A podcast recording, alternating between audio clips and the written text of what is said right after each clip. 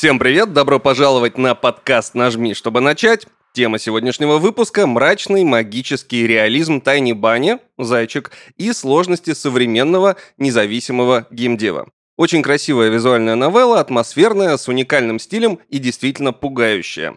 Меня зовут Семен Окроков, я раньше работал на игромании и ДТФ, и в гостях сегодня Евгений Сокарев, это сценарист и геймдизайнер, и Сайкона Джокер, создатель игры, и, если я не ошибаюсь, художник. Привет, привет. Все правильно. Всем привет, мы пришли с миром. Да, это мы. Спасибо, что позвали. Значит, прежде чем я начну задавать вопросы э, про игру, я хочу задать сначала вопросы про вас. А, расскажите немножко про себя и как так получилось, что вы оказались в геймдеве? Так, ну, родился я в Иркутске, как и Евгений, кстати. Мы там познакомились. А, обучался на художника. А, сначала в художественной школе, потом в училище искусств. Все это закончил, пока учился в училище искусств. Мы с Евгением пробовали себя в таком жанре, как комиксы. Мангу мы делали, он был сценаристом, я художником, все традиционно. И вот, в общем, поняли, что мы не можем сделать, как мангаки-то японские, там, 10 томов. И у меня как-то загорелась идея все это завершить, сюжет этой игры, точнее, комикса в игре, ну, через игру. Типа продолжение, вот игра. И мне казалось тогда это чем-то легким, нелегким, ну, в общем, что это проще будет. Оказалось совсем не так. Игра проще, чем комикс? Ну да, странно. Ну да. Ну, как бы там в комиксе на каждый кадр рисовать, в игре можно так экономить. Как-то типа локацию нарисовал, анимацию нарисовал, она там ходит, бродит. В общем, да, ну, как опыт это не было, что я там все надумал, неважно было. Мучились мы с первой той игрой. А в итоге, в общем, не сложилось с той игрой. Далее я был на фрилансе, потом я переехал в Петербург. И вот тут у меня как бы... Ну, я просто работал, но я уже привык к творческим проектам. У меня вот... Как я работал в Питере год, и вот через год у меня накопилось определенное количество творческой энергии, которую нужно было куда-то деть. И я решил сделать все-таки новеллу, в общем, закрыть гештальт у меня же было, что я не закончил игру, мы ее тогда бросили. И я начал свою новую игру. Я думал, что это будет маленький проект. За год я его сделаю, зайчик. Там был подходящий рассказ. У меня был уже какой-то опыт и игры делать. И я же работал как фрилансер там с играми. И арт-директ, до арт-директора дорос за все это время. В общем, знал, как что делать. Э, ну, а с геймплеем, конечно, я не очень дружил, поэтому вот э, жанр визуальной новеллы, там и не нужен никакой геймплей. Ну, обычно не нужен. Немножко иногда добавляют. Вот делал, делал, а потом так получилось, что писатель мой а, убежал из проекта, и мне нужна была помощь. И вот Евгений был лучшей кандидат, кандидатурой, и я его позвал. Все, он перехватывает. Так, это тогда инициативу. вот с этого момента пойдет продолжение. А, а я предлагаю теперь, соответственно, Евгению параллельно рассказать, что происходило с ним, чтобы вот в этой точке, когда ты его позвал, вы встретились и дальше уже продолжили рассказ. Ну окей, хорошо, попробуем, так сказать, восстановить а, события того времени. Ну, нужно сказать, что я, например, к компьютерным играм был э, с детства предрасположен и очень сильно горел э, сердцем, чтобы как-то не только, значит, играть в них, но еще, соответственно, участвовать в их разработке. То есть я впервые где-то познакомился с компьютерной игрой, это был курорт э, Белокуриха, по-моему, я увидел тогда, что э, были некие такие кассетные э, компьютеры, э, на которых прокручивалась пленка, и был такой противный звук, и загружалась какая-то игра.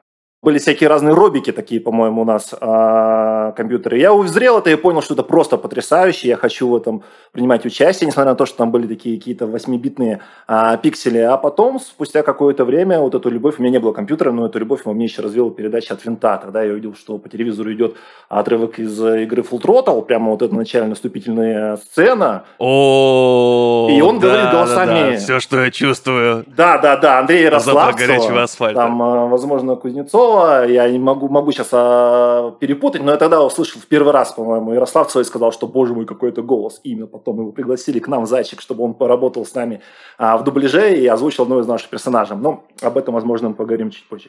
Так вот, э, увидев это и понял, точнее так, не поняв разницу между мультфильмом и игрой, и то, что это можно подать таким образом э, повествование, что оно может тебя завлечь, и ты еще можешь как-то на это влиять, это для меня был просто такой опыт на грани экстаза. Я понял, что я хочу заниматься играми. Вот, соответственно, на то время, к сожалению, устроиться куда-то из Иркутска можно было разве что только на удаленку, там плюс эти 6 диких часов, и приходилось работать по ночам всякими разными тестировщиками. Но потом, так, значит, э, раз за разом, играя в игры и набираясь опыта, читая всякую разную литературу и посещая определенные форумы, я перебрался в начале Петербург, а потом Москву, стал геймдизайнером, а, занялся очень плотно нарративом, а, вот, сейчас постигаю другие разнообразные мудрости этой профессии. Мы снова с третьей с Icon снова запустили наш проект, который называется «Зайчик». И на то время, вот как раз-таки я, да, геймдизайнер, он на фрилансе, мы запустили вот этот вот потрясающий проект. Собственно, это та точка, на которой мы остановились сами. Ага. Тогда сделаем вот так. Немножко перемотаем время вперед, чтобы вы чуть-чуть рассказали про игру для тех слушателей, кто не знает ничего про Тани Бани, про Зайчика, вообще не в курсе. Просто расскажите чуть-чуть про игру, и мы опять отмотаем на начало создания. Можем так сделать? Игра в жанре визуальная новелла, черно-белая, хоррор, в наших русских реалиях, хтонью такой вот. Ну, в принципе, этого уже достаточно для того, чтобы заинтересоваться. У него хороший рейтинг в Стиме, да. У нас там 98 положительных процентов отзывов, крайне прям положительные.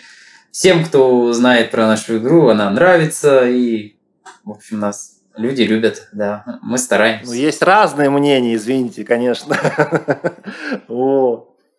Так что этот, ну, большинство средней по палате, как бы, точнее так, большее количество людей, людям эта игра нравится. Насколько я знаю, э, ну как знаю, конечно знаю, что игра сделана по мотивам рассказа. Э, почему именно этот рассказ и что за рассказ? А, рассказ Дмитрия Мордеса, одноименный, тоже «Зайчик». Он выиграл в конкурсе «Чертова дюжина» чертову лет назад, в 2014 или 2015, я уже не помню, давно это было дело. Но рассказ хороший, потенциал у него такой есть, классный, и мы из него выжили все, что смогли, и сделали еще лучше, в общем, раскрыли все. Ну, то есть вы увидели просто в нем потенциал э, именно расширения, скажем так, вселенной до игры, Э, или он просто прям так понравился, что захотелось что-то вот что-то с ним сделать, что-то захотелось сразу. В нем были хорошие приемы, которые мы увидели и смогли как бы их больше как бы раскрутить, на, чтобы сделать более а, полноценный, полномасштабный проект. Вот так. Ну, мне первый вот вариант, да, мне просто понравился, а я как бы много рисовал под аудиокниги раньше, и вот он был начитан в, видео, в виде аудиокниги, книги, ну и все, я связался с автором, сказал, давай делать новеллу. Он такой, да, давай, все, и мы начали делать, потом он ушел. А ушел почему? Потому что Почему? А, ну, у него там личная занятость, вот он не мог уделять время творчеству сильно много. Он, по-моему, сейчас уже меньше пишет, как бы, э, ну, вот как-то так у него ну, в общем, не мог он продолжать и вышел из проекта. Ну, ну там все нормально, мирно, все хорошо. Без скандалов. А он следит за проектом как-то? Э? Да, да, он следит, ему нравится, он там смотрит, как мы это все как переначиваем. Он такой, У, ух ты, а так можно было, здорово. Ну, он понимает, он вообще очень адекватный человек, как бы есть авторы, которые там, ой, что вы все испортили и так далее. А он абсолютно хорошо так воспринимает, он понимает, что мы делаем по мотивам, что мы привносим свое и свое видение показываем, что у нас вдохновленная такая история, но не буква в буквы. Как бы он все это хорошо понимает и воспринимает нормально. То есть э, игра довольно сильно отличается от рассказа, и, э, или все-таки можно следовать рассказу, а можно пойти в другую сторону, потому что это все-таки же новелла, она же разветвленная, скорее всего. Ну смотри, вообще как бы, если немножко вернуться назад, то мне еще чем нравился «Зайчик» за тем, что у него был, во-первых, подходящий сеттинг, да, вот этот душевный, э, русские 90-е, и что в нем были определенные заложенные такие, можно сказать, мейнстримовские детали, которые можно было вот, а, если в правильном направлении, так сказать, развернуть, то получить очень, очень хороший опыт и очень хороший выхлоп. Задача была сделать таким образом, чтобы человек получил совершенно новый опыт, что касается, пережил, так сказать, множество разных разветвлений в игре. Вот, поэтому э, была поставлена цель сделать как можно больше э, так называемых параллельных вселенных или веток, да, в которых происходят определенные события. Поэтому, соответственно, то, что происходит в рассказе, это всего лишь одна вот такая вот ветвь событий. А у нас их там ну, до- достаточно много, и они все переплетаются, создают еще какие-то альтернативные ветви развития. Поэтому рассказ и игра очень значительно отличается не только в сюжете, но и в том, как поданы персонажи, соответственно, какие, э, кто занимает роли, у кого какая там э, дуга, арка и так далее и тому подобное. Вот это все ну, значительно разнится. Какие-то были проблемы в адаптации? Хотя, несмотря на то, что это визуальная новелла, и казалось бы, это прям вот жанр, который создан для того, чтобы э, брать книгу и ее адаптировать, были какие-то сложности, что вот что-то есть в рассказе, а в игру это ну прям вообще никак? Ну вот прям вот, вот именно таких нет, не было. Как, рассказ же маленький, мы наоборот добавляли всего а, и развивали. Сложность была, знаешь, эм, скорее найти рукастых людей, вот профессионалов. Э, вот, то есть до Евгения проектом занималась ну, еще один человек после Мордоса, и он не затащил в общем, вот людей найти нужных было тяжело. Ну и с Евгением мы начали, я в Питере был, он в Иркутске, у нас там не, не стыковался график, ну, это разница в 5 часов. Вот да, вот здесь была сложность найти время. У нас, в принципе, команда рукастая. Если так вот брать внимание, что Сай очень, ну, блин, человек, который всю свою жизнь рисует, я вообще не видел более трудолюбивого человека, чем Сай. Что у нас композиторы, то есть потрясающие, что сами ребята, которые пишут код, тоже, ну, там не хухры-мухры из Ренпая выжить такое. А, это не каждому под силу. В общем, все, кто занимается так или иначе в нашей команде, они все себя что-то представляют, ну, блин, по меньшей мере медлов, как бы, а в лучшем как бы, представлении это ну, полноценные сеньоры. А, вот. И эти ребята как бы, ну, работали изначально фактически на энтузиазме. Вот, это очень круто. Вот я хотел сказать еще про одну сложность. Мне было сложно выкидывать что-то. Вот а, Евгений нам предлагает всяких крутых идей, и вот проект разросся. Мне было очень тяжело выкидывать, и я не выкидывал, мы все взяли и все сделали, а потом еще добавили. Да, еще добавляем. Поэтому мы так долго едем. Понятно. Нет, я-то просто, я сам э, только, получается, вот когда только-только вышла игра, я играл, получается, в первый эпизод, а потом я узнал, что она в раннем доступе, и такой, я лучше пройду, когда она совсем выйдет, и не буду читать рассказ, потому что, ну, ну я хочу, я люблю вот целиком сразу все узнать и, и, и не ждать. Я прям вот не люблю ждать. То есть она у меня в стиме есть, она там лежит и ждет э, своего момента. Ну, это вынужденное решение было по эпизодам. Хотели и целиком выпустить, но это было тяжело. И, в общем, по эпизодам сделали как бы просто, чтобы собрать денег – и на разработку, на дальнейшую. Ну, это потом еще нам на руку сыграло, тем, что мы могли отследить реакцию. Ну, до этого, до этого мы еще доберемся, естественно, э, конечно же. А, вопрос э, теперь про визуальный стиль, потому что он очень крутой. Ну, и зайчик э, прям очень узнается. Если э, увидеть из него скриншот, ты сразу узнаешь, что это скриншот из зайчика. Э, есть еще одна русская инди-игра, тоже визуальная новелла, но вот прям из головы вылетела, там что-то про монстра. Little Heaven, что-то от монстра. Да, да, My, что-то такое, My Little Heaven, да, точно, да, да. по-моему. Сложно спутать, сложно спутать. Есть, э, есть много разных новелл, которые ты прям смотришь и такой, а какая это? И вот э, именно Зайчика прям сложно с чем-то спутать, и это очень круто. Ну, конечно же, вопрос, почему Почему э, ЧБ? Почему черно-белое? Это художественное решение или какие-то, может, ограничения? Ну да, это художественное решение. Ну, к хоррору это вообще очень хорошо подходит. А, ну и плюс э, цвет, на самом деле, рисовать дольше. Вот. И, ну, да, дольше действительно. Как бы благодаря тому, что у нас ЧБ стиль, его можно делать в плане рисунка сложнее, да, и при этом много картинок сделать. У нас очень плотное наполнение. Вот. Если бы это было в цвете, то, возможно, стиль бы был проще или было бы меньше, вот, не было бы такой чистоты смены кадров и всего такого. А так, да, ну, стиль, вот старался, да, выверял, вообще как бы вдохновлялся всякими фильмами. Стиль то, что продает игру, очень круто, потому что когда ты заходишь в Steam, ты видишь, короче, ну, нас же все время всех встречают по одежке, вот, игру тоже заходишь, ты смотришь, такая, я буду покупать эту игру или нет, так, стиль решает, все, беру в копилочку, забираю. Это безумно круто, то есть ну, спокойно практически любой скриншот можно ставить на рабочий стол, это, это как бы показатель. Да. Ну, это, ну, это классно, да, тут я постарался на славу.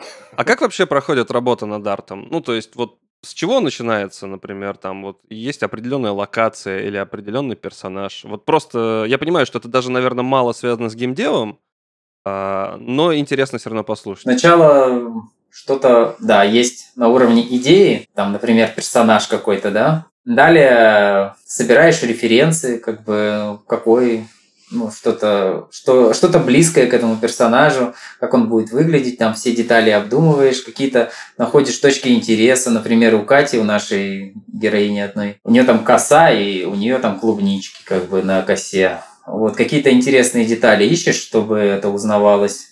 Там с силуэтом работаешь, чтобы они по-разному смотрелись герои. И аутентично все понятно. Тут было как бы нам просто, потому что мы про Россию делаем – ничего так, ну, в общем, все знаем, как, как оно должно быть. Я, правда, конечно, боялся, что у нас будут все говорить, почему это у вас такая мать, у героя такая красивая. Ну, в общем, если сравнить с большинством советских женщин в годах, они не такие стройные. Но у нас там есть сюжетное обоснование этого всего, так что все нормально.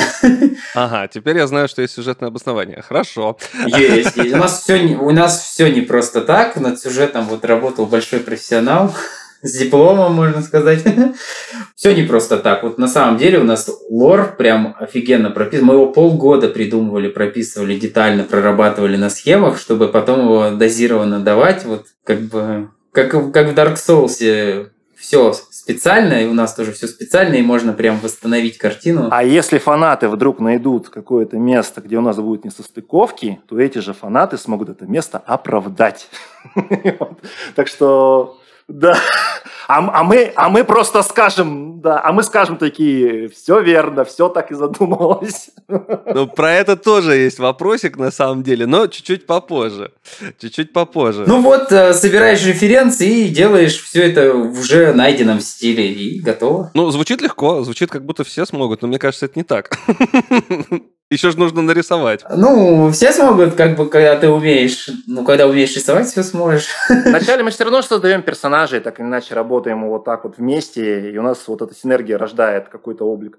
А, у Стаи есть свой набор определенных крутых э, внешних отличий, у меня свой, и мы его просто комбинируем до тех пор, пока не получается что-то ну, абсолютно новое, то, то тот характер, который ты ни с кем не перепутаешь. Да, вот когда советуешься, да, это помогает как бы дожать на новый уровень. Мы еще иногда друг другу повышаем, как бы такой баф даем к смелости, потому что, например, один человек э, не придумывает такое, а когда ты вдвоем начинаешь разгоняться, вам просто весело, вы доходите до какой-то крайности, это так было, например, с Бяшей. Ты такой говорит, давай мы ему чуб сделаем, а давай мы ему еще зубы выбьем. И мы просто сидим, и когда мы очухались, посмотрели на результат, говорит, что же мы натворили? Ну ладно, шикарно, все равно возьмем в игру. Ну, короче, брейнштормите, получается, как правило, вдвоем это все дело. Да, да. Ну, это класс.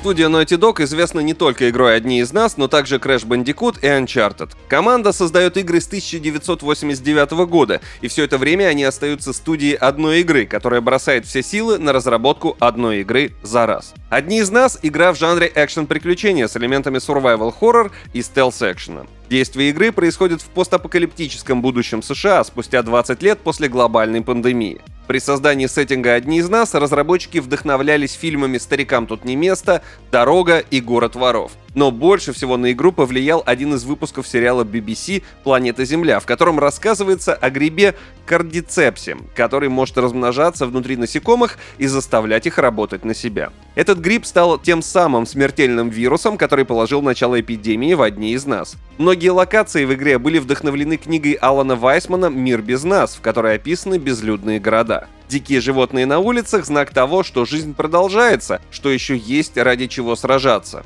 Логические построения. Дождь сочится сквозь крыши, появляется мох, у подножия деревьев всегда меньше снега. Благодаря таким деталям все выглядит более правдоподобно. Создатели достигли главной цели. Создали реалистичную атмосферу, чтобы ощущалась целая гамма эмоций, которые испытывают главные герои по прохождению сюжета. Игра создана с нуля, что очень сложно. Это и новая технология, и новая графика, захват движений, и новые герои. При создании такой игры у разработчиков было больше вопросов, чем ответов. Изначально Naughty Dog хотела сделать кардицепс опасным и заразительным только для женщин, но многие сотрудники проголосовали против этой идеи. Это могло вызвать и шквал критики, и вряд ли публике захотелось бы убивать только представителей женского пола. Современные игры часто ориентируются на работу с трехмерной графикой, как при разработке персонажей, так и при создании окружения. Чтобы научиться этому, можно пройти долгий самостоятельный путь методом проб и ошибок, а можно пойти на курсы школы CG Lab. Концепт арт-окружения, 3D-графика для игр и 3D-художник по окружению. Под руководством опытного куратора из индустрии проще понять технические нюансы, а также отработать алгоритм создания качественной работы. Чтобы узнать про эти курсы подробнее, переходи по ссылке в описании.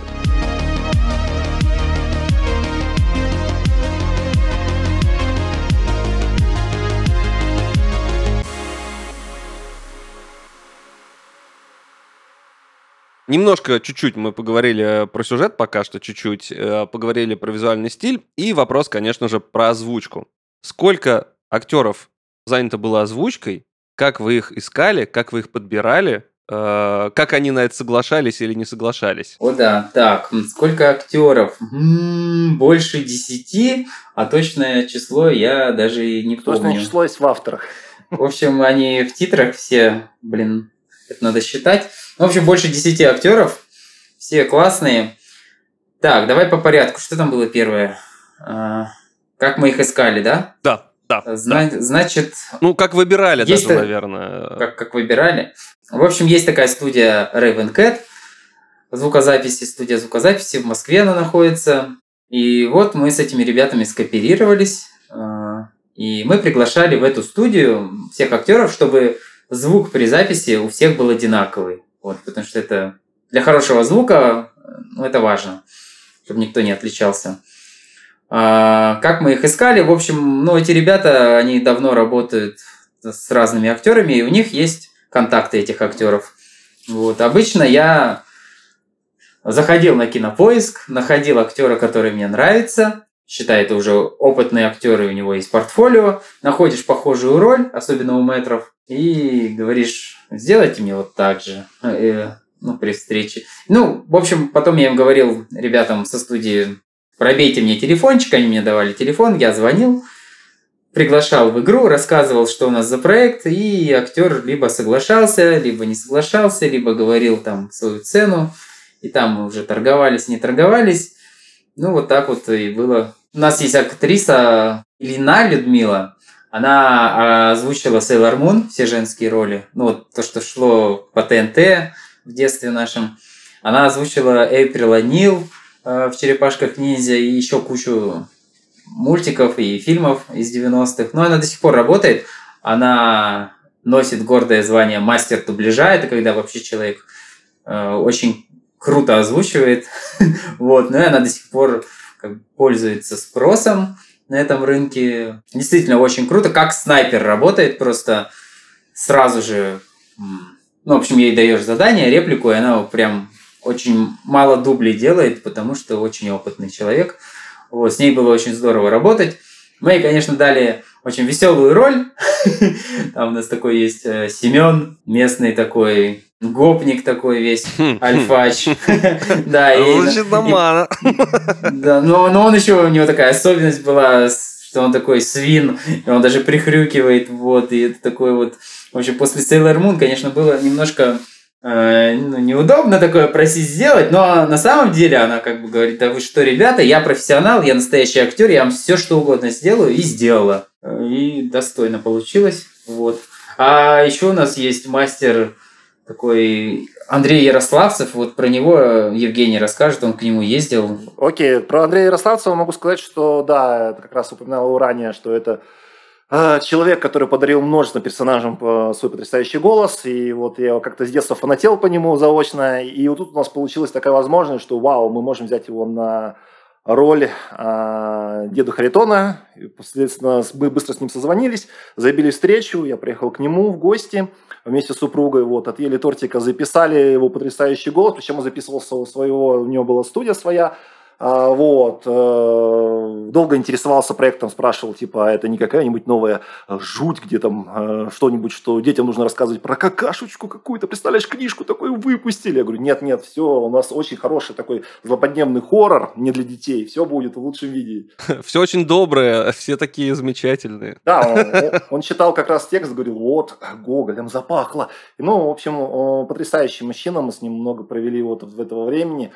Э, когда сделали запись. Э, Еще помимо самого Андрея Ярославцева у нас э, принимал участие Борис Эпитур. Вот, я, я как раз про это и хотел спросить, потому что я, я вот буквально сейчас мы разговариваем, я вспомнил, что я стримил как раз первую часть, ну, первый, когда вот был эпизод, он играл же полицейского, милици, милиционера, правильно? Милиционера, совершенно верно, да. Вот, и я услышал его голос, и я помню, что в чате, значит, у меня сразу зрители такие, о, ну нифига себе у них бюджеты. Я такой, ну это не так работает. это не так работает. Ну, совершенно верно. На самом деле, да. Борис Репетур вообще оказался очень душевным человеком. И после наших признаний ему в любви, а это чистая правда, кстати, с 90 вот с этого, с от винта обожаем Репетура, вот он такой, ну, как бы он Поработал со скидками, ну потому что ему было интересно, нам было интересно, все было круто. Тогда был как раз этот э, коронавирус, он работал из дома, потому что боялся ездить на работу, чтобы, не дай бог, там где-нибудь не подцепить. Вот, там у него было, соответственно, помню, дочка родилась только, ну вообще, в общем, по общению с ним было очень прикольно. Тут прямо такое, ну, не знаю даже, как это передать. Особое чувство волнительное такое, когда ты общаешься с э, какой-то такой телевизионной звездой детства. Вот, соответственно, мы с ним, э, если с другими актерами мы писали сразу в студии, можно было режиссировать, там, говорит, показывай эту технику, тут э, вот такую-то эмоцию, здесь по-другому зрение поставь, а здесь вот вообще там соверши какой-нибудь маневр такой, как, как, как понял, так и выполняй. То с Бестом Репетуром мы работали непосредственно по тексту. Я ему присылал правки, типа, тут так-то, так-то, так-то. И он по этим правочкам проходился, и получалось очень хорошо. Ну, он, он огромный профессионал, потому что он как раз какое-то время озвучивал э, на игромании, и я примерно наслышан, как он работает. Да, это, это круто. Да, он классный мужик, все сделал лучшими виде. Да, ну потом наш звукарь все это свел. Вот у нас есть всего пара исключений от студийных остальных, а все остальные в студии. Ну и нормально, по-моему, ничего не заметно получилось. Ну тогда, я думаю, можем э, переходить потихонечку к разработке э, тому, что тоже довольно интересно. Во-первых, вопрос, э, сколько вообще человек в команде? И, и, если не только вы вдвоем, конечно. Есть еще про- два программиста сейчас на данный момент. Потом есть э, ну, работа редактора уже завершена, в принципе, но если что-то новое появляется, да, у нас есть целых два редактора, опять же. вот. Есть корректор, который тоже отслеживает весь текст, но все равно попадается что-то, но мы сразу, вот как попадется что-то, ошибка какая-то в тексте, все правильно. Мы такие перфекционисты, ну, стараемся, в общем, довести. Я художник, э, актеры. Музыканты. Да, вот, музыканты. У нас около четырех, нет, пять музыкантов задействовано, но есть один основной, который вообще молодец, его зовут Владимир Булаев. И вот он основную массу треков выполнил именно он. Вот, и он прям вообще очень талантливый человек, и прям такой тоже у него перфекционизм. Ну, он идеально вписывается в наш стиль, такой вот симфонический, и у него качество очень хорошее такое. Ну, то есть, получается, э, примерно вот постоянно работает над игрой человек 5-6, около того, если прям постоянно. Ну, сейчас, сейчас постоянно работает человек э, э, два. я и программист. и они все здесь. А я, Евгений уже закончил свою работу, по сути, он Он уже все. Я уже закончил, да. Я исключительно прихожу с какой-то новой идеей, вот, вот, начинаю что-то пришивать. Я в последнее время стараюсь так не делать, поэтому мы ускоримся. Я понял. Евгению осталось там ну, 2% добить, ну там совсем чуть-чуть я в него верю. Вот. А так сейчас вот прям трудятся, трудятся на постоянке. Вот я и программист. То есть э, текст готов, у нас озвучка готова, естественно, и мы это все вместе собираем весь проект. Я там режиссирую сцены, говорю программисту, как что делать. То есть мы созваниваемся в Дискорде и на лету, потому что как бы писать письменно это очень долго растянет процесс, а так на лету мы все делаем, и он там иногда предлагает интересные решения. И можно сразу узнать, а ты так можешь сделать или нет, где-то есть у него ограничения. Вот, и вот мы собираем, собираем. То с одним программистом, то с другим. А, еще есть переводчик у нас. Вот и он сейчас тоже работает на английский. Ну и другие переводчики тоже там подхватывают. Да, ну, об, об этом тоже, о переводе еще тоже поговорим. По поводу раннего доступа. Ранний доступ это получилось, потому что, ну, вы как бы сами себе издатель, инди, или или почему? Почему ранний доступ? Вот почему не целиком сразу игра? А, ранний доступ, потому что если делать как раньше своими силами после работы, то ни времени, ни ресурсов. А, ну, это будут ограниченные ресурсы, во-первых. Во-вторых, э, как бы и времени нет, да. А так мы выпустили первый эпизод. Мы его выпустили бесплатно. Мы думали, что нам донатить будут активно, всем понравится, все здорово будет. Конечно же, сказки не случилось. И мы продолжили упорно работать э, над игрой. А далее мы уже выпустили два первых эпизода сразу же. И получилось, что ну, именно уже платных получили успех, все получилось, игра выстрелила после обильных стримов от разнообразных блогеров и ютуберов медийных личностей. Ну и все, и я уволился с работы, я больше не занимаюсь фрилансом, все силы отдаю игре. И прогресс пошел, если мы до этого с 2016 мы там 4 года мы ее делали, делали, писали, контент копили, то сейчас вот мы уже шлепаем эпизоды, и как только будет готово, мы выпустим следующий эпизод. Процесс налажен, и мы можем делать более качественно, с масштабом, с большим, чем раньше. И... Коротко, коротко надо сказать, что не, не выпускали мы всю игру, потому что у нас всей игры-то и нет. У нас есть первый эпизод. Не, ну я к тому, что можно было сидеть, работать э, несколько, значит, лет, и потом сразу релиз. И понять, короче, через несколько лет, что твоя игра нафиг никому не нужна. Да, это тоже могло быть. Ну, в вашем случае вряд ли, но вообще такое, такое случается периодически, да. Но в любом случае она могла устареть, может произойти какое-нибудь событие, которое напросто перевернет всю историю, что э, там, не знаю, постмодерн и модерн отменится, а придет на их место какой-нибудь новый метамодерн, вот. И люди могут просто, ну, изменить свое впечатление от этой игры, она очень сильно поменяется, и будет совершенно, ну, другой выход. Угу, угу, понимаю. Его, его может не быть. Понимаю. А прежде чем вышел вот этот вот первый э, бесплатный эпизод, были какие-то плейтесты или, или плейтестов не было, и вот прям ее никто не видел, никому не показывали ее, там, может, каким-то родственникам, и вот сразу в Steam. Демка была. Было-было, у нас была демка, демка была, и она вообще другая, у нее другая концовка, она такая драматургически завершенная вещь. Там была концовка отрицательная, концовка положительная. Да, демка была, но это как бы начало, но все равно была, да. Ну, она и у стримеров была, вот, собственно, у миллионников. Ну, один раз залетала. А она залетала сама по себе или это была пи- пиар-акция, да? Прикольно, прикольно, что сама по себе. Это круто, это всегда круто. Но, откровенно говоря, я знаю достаточно много стримеров и контент-мейкеров и так называемых инфлюенсеров, которым прям интересно стримить что-то, что им нравится. То есть есть некоторые, которые стримят только э, как рекламу, а есть прям, которые с большим удовольствием сразу тянут руки к чему-то новому и это показывают. Вот они молодцы. Безусловно. Не могу с вами не согласиться. То есть демка была э, уже на непосредственно игроках. То есть не было никаких там закрытых каких-нибудь э, тестирований и вот ничего такого. Нет, нет, такого. Ну, у нас есть, конечно, команда тестирования, э, которая смотрит и реагирует на все, что мы сделали.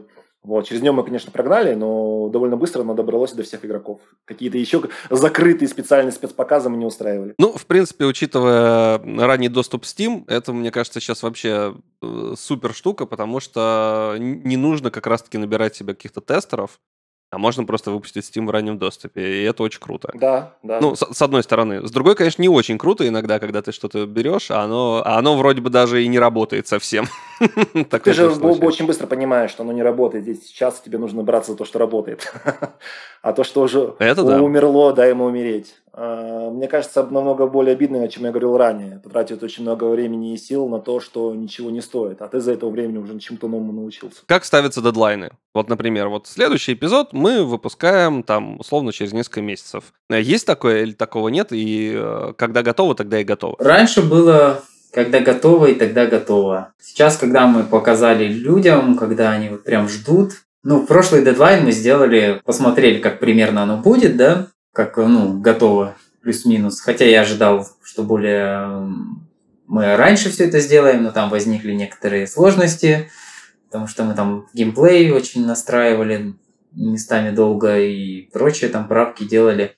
Ну и хотелось нам выпустить зимой, потому что у нас же зимняя тема такая, и летом это воспринимается немножко иначе. Например, осенью выходить в октябре – это для инди самоубийство, потому что осенью выходят блокбастеры, и там просто ловить нечего. Информационное поле будет занято каким-нибудь Resident Evil новым, и все, про тебя никто не услышит, и никто тебя вообще не заметит. Так что тут надо подгадывать даты. Ну, это правда. Как правило, как правило, Индии стреляют, когда есть определенное безрыбье среди AAA, и люди просто ищут во что поиграть и тут заходят в Steam, и тут хлоп, им рекомендация какая-нибудь, и они э, начинают играть в инди. Это, это довольно частая история. Это обычно летом, начало осени, и где-нибудь весной бывает тоже такое время. В общем, там надо подгадать и вот в это время выходить. Мы как раз и выходили, первые два эпизода мы запустили в апреле. Ну, именно по этой причине, когда вот шум поутих после новогодних вот всех AAA. Там как раз вышел ремейк Resident Evil 2, вот и после него потом мы вышли. Ну, то, то есть это, в принципе, единственный как бы анализ рынка, который происходит, или есть еще какие-то там, не знаю, аналитики, может быть, которых э, нанимали, или нет? Или вот просто вот сейчас AAA полетят, мы не будем выпускать, а чуть-чуть попозже будем. Новеллы — это очень узкий жанр, и... Это, это правда. Скорее, сначала ты делаешь аналитику, в общем, ну, я знал, кому я делаю, то есть э, для любителей хорроров, да, для любителей аниме. Потом там вот э, у нас еще был, была страница в раннем доступе, вот этот Greenlight, когда был, там у нас китайцы, японцы, они прям просили, вот им нравится и хорроры, и аниме, вот такой вот сплав. Да, в общем, мы уже знали, мы сейчас делаем перевод на китайский, и даже на японский уже начали. То есть вот понимание аудитории и делаешь прям нишевую вещь, и там есть шанс захватить аудиторию. А бодаться с AAA, ну мы никогда лучше, чем они не сделаем, так что зачем? Мы лучше будем делать то, что они не будут делать никогда. Вот такой подход. Ты упомянул Greenlight, тогда еще был Greenlight? Да, мы прошли Greenlight, ну это он уже закрывался на последней волне, мы залетели, кстати. мы его прошли. Ну да, а это сколько, э, это сколько получается прошло э, времени от начала ну, там, первых каких-то наработок и вот до выхода демки, например? А, ну, вот в 2016 вот тогда мы еще сделали, прошли Greenlight, потом у нас была демка, потом мы вот... Э, у нас была катастрофа, что ушел писатель, нам нужен новый писатель, мы все переделывали, то есть новый текст текст же должен быть цельным, то есть даже первый эпизод и вот эту демку мы все переписали с новым писателем под новый литературный стиль, чтобы это все было едино. Я присоединился в 2017 а, году, я как помню, уже была зима, и в 2019 лето был готов сценарий. Все остальное, что потом оно было пришивалось как а, дополнительный Э, слой. Сценарий это же не равно написанный литературный текст. Потом его надо еще исполнить его, да. Потом его нужно было со всеми актерами записать, срежиссировать, все вот эти вот э, геймплейные элементы поставить, чтобы они работали правильно. А, все мини-игры тоже согласовать, все описания предметов, а потом начинаются всякие разные нахождения нестыковок, например, на вычетке, там, когда работают уже а, тестеры. Ну, довольно много там времени занимает сами процесс. Ну, в общем, тянулось это все медленно, потому что после работы там часок в день работаешь и, и все. Сейчас быстрее. А я все равно до сих пор работаю. Но я уже как бы не так активно принимаю участие в самом зайчике, потому что там большая часть сделана. Я вот а, когда там начнутся всякие ачивочки, там дописать маленький кусок текста, вот тогда я прихожу и машу ручкой, говорю, здорово, давай поработаем. А вот по поводу написать маленький кусочек текста там или ачивочки, а бывает такое, что, например, игроки нашли, ну, либо какую-то нестыковку, либо ну, вдруг что-то где-то э, предложили, например, в отзывах, и вы такие, о, о, надо добавить, надо добавить, круто предложили. Такое бывает? Да, такое было один а раз. А что, если, если не секрет, что это было? А там был немножко странный диалог с мамой. Мы его посмотрели, как игроки его воспринимают. Да, и мы его поправили. Там не совсем странный. Там был диалог, который был направлен на определенную аудиторию, которая э, станет на сторону Антона, например. А там получилось, по-моему, наоборот. Там они стали на сторону мамы, да? Я уже не помню, но я помню, что мы немножко дожали, переделали, и сейчас вопросов нет. Все говорят, о, у мамы что-то с головой не так. Я на самом деле вспомнил другие моменты. Э, смотрите, находят какие-то определенные ошибки, так или иначе. Они присутствуют. Просто мы их делим по а, определенным параметрам. То есть, например, мы можем поставить статус а, либо это минорка, которая совершенно нам не нужна, то есть ну, то, что мы ее исправим, большинство не заметит, и на общую картину это никак не скажется. Либо это мажорка, которая вот прямо, да, она очень сильно выбивается. Вот. Но минорки мы постараемся не трогать, потому что если все минорки исправлять, то в конечном итоге ты никогда игру не доделаешь. Я, честно говорю, не изучал, но есть в интернете большое прям количество фанатских теорий. Я как раз не изучал для того, чтобы вдруг какая-то теория не попала в настоящее, и э, я потом, когда игру пройду, я буду очень грустить, что я ее прочитал и, блин, все узнал раньше времени. Э, есть какие-то фанатские теории, которые прям нравятся? Вот, э, или которые очень близко к правде? Вообще есть такие в интернете? Не обязательно говорить, какие просто. Конечно, есть всяких очень много. Я один раз находил э, ряд теорий, которые, если хорошенько там причесать и определенным углом повернуть, то они будут похожи на то, чем все закончится. Но опять-таки их просто капля в море. И этих теорий довольно много. Они самые разные. Среди них есть как бредовые, так и вполне себе ничего, которые вот можно было использовать все будет прямо отлично. Но что будет на самом деле, мы, конечно, не скажем. Я, я скажу такую вещь, что однажды еще вообще, а, когда мы только первый эпизод выпустили, один вот такой вот ютубер, он в качестве рофла вот прям смеялся там, как-то хотел шутковать и в общем, он не хотел хоррор, вот эту инф... Э, атмосферу подавать хоррорную. Он хотел шутить, смеяться и как-то под Куплинова закосить, что ли. И он там нес всякую чушь. Вот, а и на самом деле он там кое-что предсказал, но он ни за что не догадается, что он предсказал, как бы и как это вообще до такого дойдет. Вот. Но это такой единичный случай был, ну там чуть-чуть не все прям буква в букву, конечно, будет. Мы любим, короче, приносить количество бреда вот этого вот самого, когда тебе кажется, что реально, а что нет. И этот бред иногда достигает особых там, не знаю, планетарных масштабов в плане сюжета. Но это хороший бред, он вам понравится. Такой, с галлюцинациями. Не, ну вот у меня была как бы подобная история, потому что я, я на самом деле хорроры, я их люблю вот когда я один играю, а когда там стрим какой-нибудь э, или еще что-то, я очень не люблю хорроры, потому что, ну, во-первых, атмосфера немножко разрушается, та, которая была запланирована, как правило. И во-вторых, мне страшно, я кричу, я не люблю крич- кричать на камеру. Вот, поэтому я, по-моему, после первого или где-то второго скримера, э, вот там, где э, как раз у них кровати были, я такой сказал, что все, ребят, нет, я буду проходить это один, когда это выйдет. Все, на этом я заканчиваю. Это особый вид, кстати, удовольствия пугать.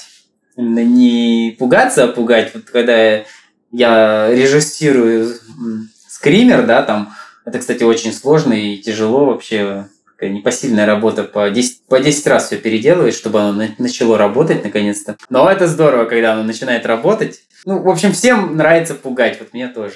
А пугаться, да, не, не люблю тоже.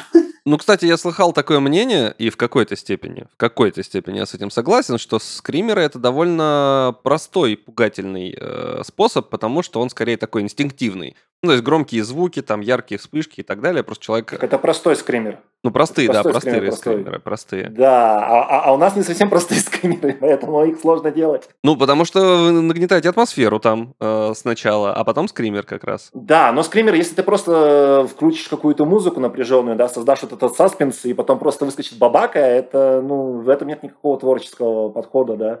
Скример должен тебя напугать, скример должен тебя подготовить, скример должен быть, ну, как минимум изобретательным. Поэтому, чтобы он был изобретательный, чтобы он продолжал пугать, э, тут нужен прямо, ну, особый подход. Но скример это как, как клише в какой-нибудь фотографии. То есть кто-то сначала изобрел этот классный прием, а потом все начали копировать. То есть он, естественно, работает, но когда его все подряд копируют, а бывает люди не понимают, что делают, или как попало делают, то уже все. И это докатилось до того, что только скримерами пытаются пугать и при этом плохими, да. Ну да, да, да. Потому что есть и хорошие скримеры. Я недавно смотрел кино, я давно так не пугался, меня напугали. Меня сложно напугать, ну, именно фильмом. У них получилось, блин. А что за фильм? Потому что там круто сделано. Предостережение. Там такой начинающий режиссер, там такой заяц облезлый на постере. И это стало причиной, наверное, да, потому что... А, нет, нет, просто как бы там очень его хвалили, говорили, непредсказуемый сценарий, непредсказуемый, при этом сделан за копейки. И там вот интересно стало, что ж такого за копейки можно сделать Э, хитрого. И да, у человека получилось прям хорошо. Ну, кстати, по поводу скримеров, э, скорее всего, просто еще дело в том, что, наверное, в визуальной новелле довольно сложно напугать не скримером, потому что жанр такой достаточно не, не гибкий, как мне кажется. Есть вообще разные типы э, как, испуга, не обязательно скример. Э, есть, например, как же это называется-то? Когда у нас звери встали и смотрят на тебя, заметили. Как это называется, Евгений? Ну, я, я не могу представить, как, что у этого приема было какое-то специальное название, но это можно сравнить как раз-таки вот с бедом, э, как бы с бредом или с бэт-трипом, да? Во, бэт-трип, да. Все, что когда идет, должно идти по-нормальному, вдруг начинает изменяться и превращаться в то, что неестественно. Ленивые авторы используют обычно какие-то психоделические вещества. Вот кто-то что-то там съел или вмазался, и вот начинает его нести. Но более творческие лезут в определенные сновидения. Да? Ну и вот это вот э, состояние бредовости, которое вызвано непонятно чем, мы пытались вос- э, воссоздать, используя самые разные приемы. При помощи восп... э, сновидений, я надеюсь. Да нет, не обязательно. Мы не, мы не обязательно, мы как бы используем разнообразные подходы. А какие именно, ну тут каждый должен решать сам когда, да, когда выйдет целиком полностью игра. Ну, давай я тебе расскажу вот э, прием, например, без скримера, как можно напугать, да, такой вообще э, традиционный. То есть кто-то за дверью. К тебе должна прийти мама, да, там, например. Она тебе стучит, типа говорит, вот, э, сынок, открой, ты подходишь открывать дверь, а тебя из, там, из комнаты кричит мама, кто там пришел. То есть там уже не мама, а кто там, кто там говорит маминым голосом. Или там не мама, а мама там. Или там не мама. И тебе уже страшно, а хотя скримера нет. Ну, конечно. Это потому что разрушение определенной реальности. Это же невозможно, когда две мамы в игре. Ну да, вот и вот так разные приемы для нагнетания ужаса есть. Ну да, да. Мы пытаемся использовать разные. Так, ладно, вернемся чуть-чуть чуть вернемся, сейчас нас э, понесет далеко в, в хорроры совсем. Я правильно понимаю, что сюжет уже написан, он допи- написан до конца, и в процессе разработки он меняться ну, кардинально вообще никак не может уже все, вот прям все. Вот он есть, и он будет таким. Он может только расширяться по причине того, что у нас все голоса уже записаны, и дописок у нас, ну, они есть, но их очень мало. И дописывать их, ну, и невыгодно, и, соответственно, расширять дальше сценарий тоже неправильно. Очень много времени будет потрачено на его создание.